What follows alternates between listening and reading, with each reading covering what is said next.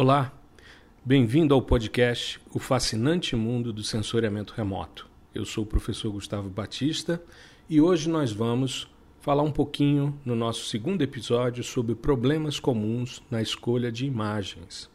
Esse é um tema muito recorrente porque as pessoas, hoje, com a diversidade de sistemas sensores, com a possibilidade de utilização de dados gratuitos, cada vez mais as pessoas têm acesso a mais informação. Mas informação também sem saber como proceder é uma coisa problemática. Eu vou abordar dois aspectos nesse podcast.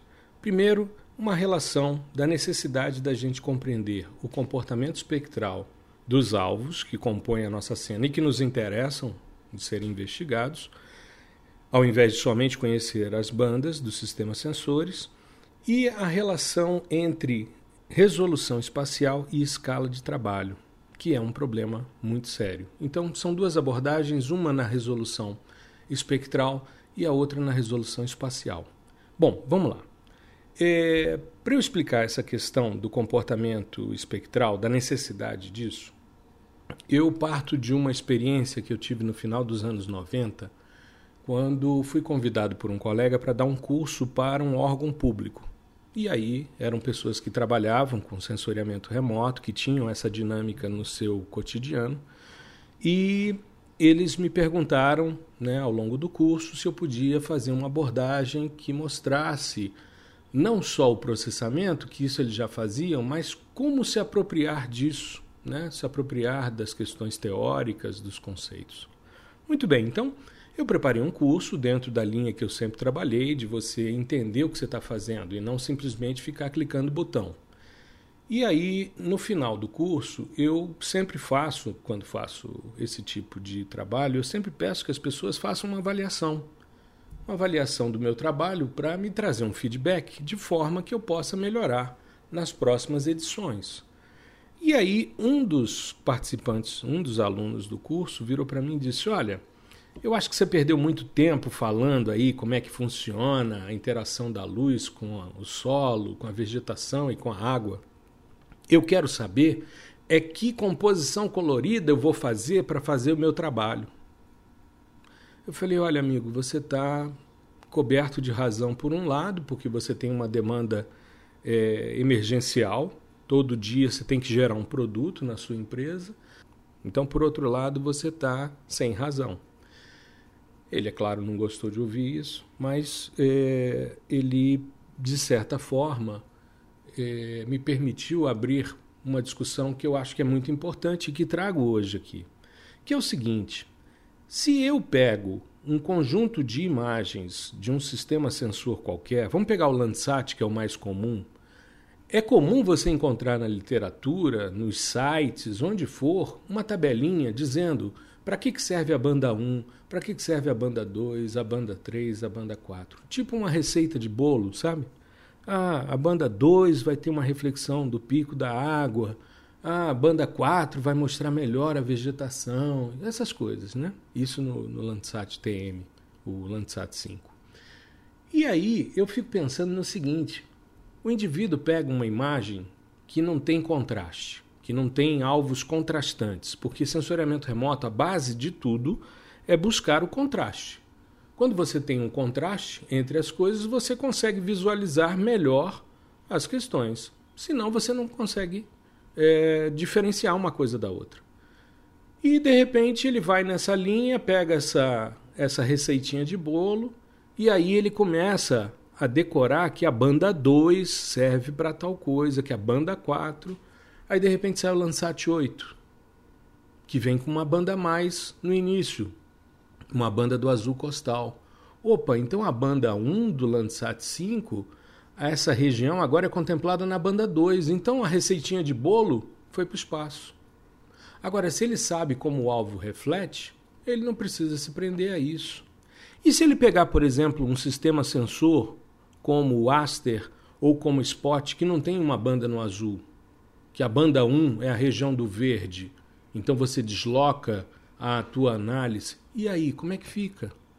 Então, eu sempre, foi o que eu disse para ele, eu falei, amigo, é o seguinte, é importante você entender como os alvos refletem para saber como você vai proceder na escolha da tua imagem. Se você vai trabalhar com solo, por exemplo, e você está trabalhando com questões relacionadas a minerais de fração argila, você jamais, jamais vai pegar um sistema sensor que trabalhe no visível e no infravermelho próximo. Por quê? Porque as informações dos minerais de fração argila estão no infravermelho de ondas curtas.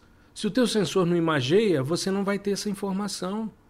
Então é você criar uma independência em relação aos dados. É você saber previamente o que você vai encontrar nas imagens. E essa questão do comportamento espectral é tão interessante que você consegue pensar até mesmo se você não tem a imagem. Isso é fato. Aconteceu comigo e com uma orientanda minha. Nós estávamos investigando a potencialidade do WorldView 2 para separar minerais de solo, principalmente os minerais, os óxidos e hidróxidos de ferro. Esses minerais têm suas manifestações ocorrendo na região do visível infravermelho próximo. Só que o WorldView 2 ele traz uma banda no amarelo. E como você tem um, um mineral, é, um, um, hidróxido que é a goetita e o solo fica amarelado, eu queria saber se a gente separava melhor solos avermelhados de solos amarelados usando esse sistema sensor. E aí consegui uma imagem, uma imagem para a gente fazer um teste. Essa imagem era muito pobre porque era uma imagem de área urbana e muita vegetação intraurbana, muita área construída e quase nada de solo exposto. Eu preciso, para poder testar uma potencialidade de um sistema para solos, eu preciso ter uma amostra de solo exposto. Pois bem, aí tinha uma área, uma área de solo exposto. Nessa área existia uma variação de amarelo para vermelho.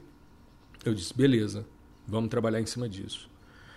Quando nós fomos verificar a área, tinha um prédio do Banco do Brasil construído em cima. A imagem era anterior, era uma imagem de catálogo. E aí eu disse: nós temos duas opções. Ou a gente pede autorização ao Banco do Brasil para cavar com uma britadeira, né, uma, uma britadeira, a gente quebrar o piso do, do prédio e investigar o que tem embaixo, ou então a gente vai simular isso, vamos simular esse sistema sensor usando espectros de reflectância de solos. E foi isso que nós fizemos. Nós desenvolvemos todo o processamento, os índices espectrais, isso está publicado. Né? Se você tiver interesse, depois me manda um e-mail que eu te mando a referência. E a gente conseguiu fazer a separação muito bem né, da, dos dois minerais usando a imagem, mas a gente simulou a partir de amostras controladas, de amostras conhecidas, aquele sistema sensor. Então não precisava da imagem. A grande vantagem de você compreender o comportamento espectral ao invés de conhecer somente as bandas dos sistemas sensores é que você consegue, inclusive, trabalhar com sistemas que ainda nem foram colocados em órbita. Eu tenho um trabalho que foi uma verificação da, do teor de argila do, de solos expostos, usando os dados do Aster, que foi publicado dois anos antes do Aster ser colocado em órbita. Eu tinha a função de ganho dos detetores, simulei as bandas do Aster a partir de um, de um espectro e fiz esse trabalho. Então, para mim, isso é o mais importante. Você conhecer o comportamento espectral, como é que funciona a reflectância dos alvos de superfície. A reflectância ou a radiância, depende do que você queira trabalhar, vai te permitir ter essa independência. Você não se prende a um sistema sensor. E isso te permite que você trabalhe com qualquer sistema sensor, até mesmo aqueles que não foram colocados em órbita. Certo? Bom, o segundo ponto que eu queria discutir hoje com vocês é a relação da resolução espacial versus escala de trabalho. A escala de trabalho, como você já deve deduzir, é a escala que você tem que contemplar quando você está fazendo um mapeamento. Né? A escala de apresentação pode ser outra. Você pode fazer o seu mapa, a sua, a sua carta imagem em outra escala, mas você tem que fazer a sua análise com aquele nível de detalhamento que a escala de trabalho te pede. Muito bem. Então, você tem que seguir essa questão e existe uma relação é, que é comum a gente encontrar na literatura entre a resolução espacial e a escala. Né? Sistemas, por exemplo, que têm pixels de um quilômetro, como é o caso do MODES, como é o caso do NOAA, você vai trabalhar com escalas menores que 1 para 1 milhão.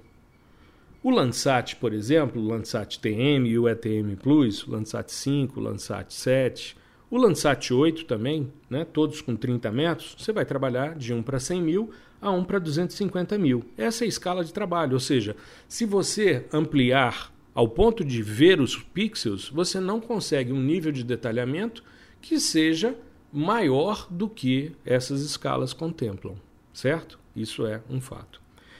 E as pessoas não se preocupam com isso. Então me recordo uma vez cheguei num órgão ambiental aqui no Distrito Federal e encontrei um amigo que tinha ganhado uma licitação para fazer um estudo.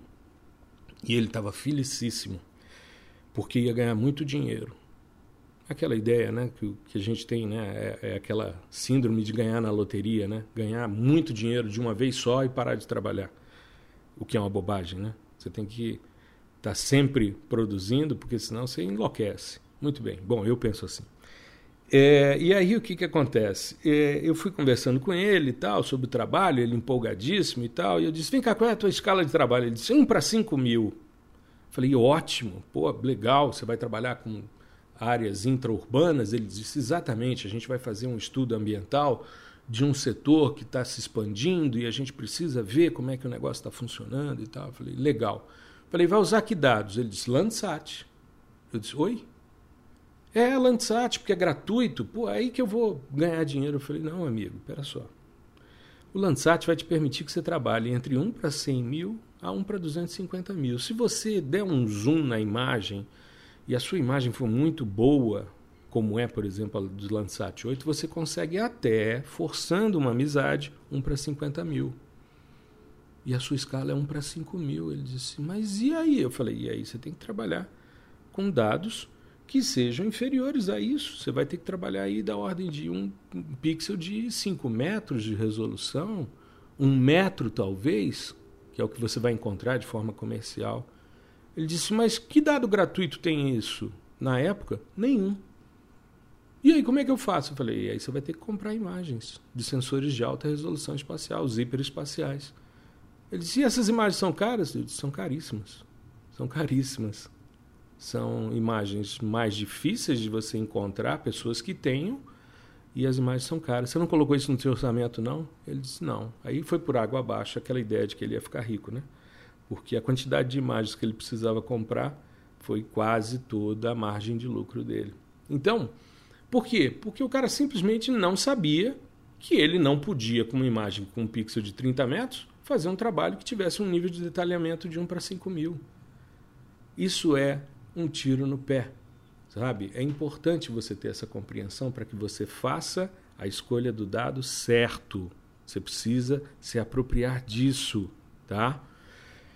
E uma outra coisa dentro desse tema que me chamou muita atenção, também foi uma outra vivência. Eu fui consultor do setor elétrico durante muitos anos. Né? Eu fiz, quando eu era professor de universidades particulares, eu fazia muita consultoria para o setor elétrico, muito estudo de impacto ambiental né? tanto na área de meio físico como na parte de sensoriamento remoto. Né? Eu sou geógrafo de formação.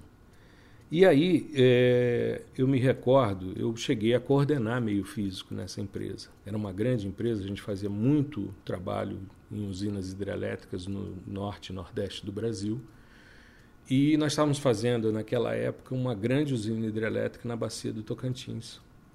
E aí, o, a coordenadora de meio ambiente, eu cheguei um dia na empresa, ela estava felicíssima. Ela havia comprado mais de 30 cenas QuickBird que cobriam toda a área de influência direta do reservatório, ou seja, a, a, área do lago e mais um buffer que é estabelecido no termo de referência, né? a área de influência do reservatório em si. E aí ela chegou para mim e disse: Olha, fiz uma compra fantástica, foi muito caro, mas fantástica. Eu imaginei, porque naquela época nós tínhamos comprado uma imagem do QuickBird que pegava uma, uma estação ecológica aqui e um buffer de 10 quilômetros e nós pagamos o equivalente a um carro popular zero pela cena. Como ela tinha comprado mais de 30 cenas, eu pensei, bom, foi uma, uma grana grande que ela apostou. Aí ela virou para mim e disse: Olha, eu fiz um investimento muito alto, autorizado pela diretoria, mas então a gente tem que usar essas imagens ao máximo. Falei: Tá ótimo. Ela chegou para mim e disse: oh, tem uma demanda. O pessoal da, da parte de fauna precisa definir os sítios amostrais para fazer coleta de fauna no momento do enchimento do reservatório, né, os resgates de fauna. Então eles precisam primeiro fazer uma, uma verificação amostral para saber que tipo de fauna eles têm, para depois traçar essa estratégia de captura. Falei, tá ótimo. Ela disse, olha, não esqueça de usar as imagens. Falei, tá bom, eu vou precisar juntá-las, vou precisar fazer um grande mosaico. Muito bem. As imagens do Quickbird, que são as imagens de alta resolução que aparecem na maioria das imagens de alta resolução do Google Earth, né? É, elas têm normalmente menos de um metro de resolução espacial, em torno de 60 centímetros, se não me falha a memória. Isso daí já tem mais de 10 anos, né? mais de 10 anos que isso aconteceu. E aí eu comecei a fazer o mosaico. Quando eu cheguei na 12 cena, quando eu fui juntar a 12 cena no mosaico, eu não tinha mais na empresa nenhum computador que tivesse capacidade de disco para armazenar essa imagem e nenhum computador que tivesse processador suficiente para processar a imagem. Ela queria que se fizesse um mosaico de todas as 30 para a gente poder trabalhar com essa imagem. Com 12, travou tudo. Aí ela entrou em desespero, né? Claro, o pescoço dela estava a prêmio, tinha feito um investimento altíssimo que comprometia uma parte generosa né, do, dos lucros do, do trabalho. E aí é, ela virou para mim e disse: e a gente e a equipe de fauna ia para campo coisa de cinco dias depois. E aí como é que resolve?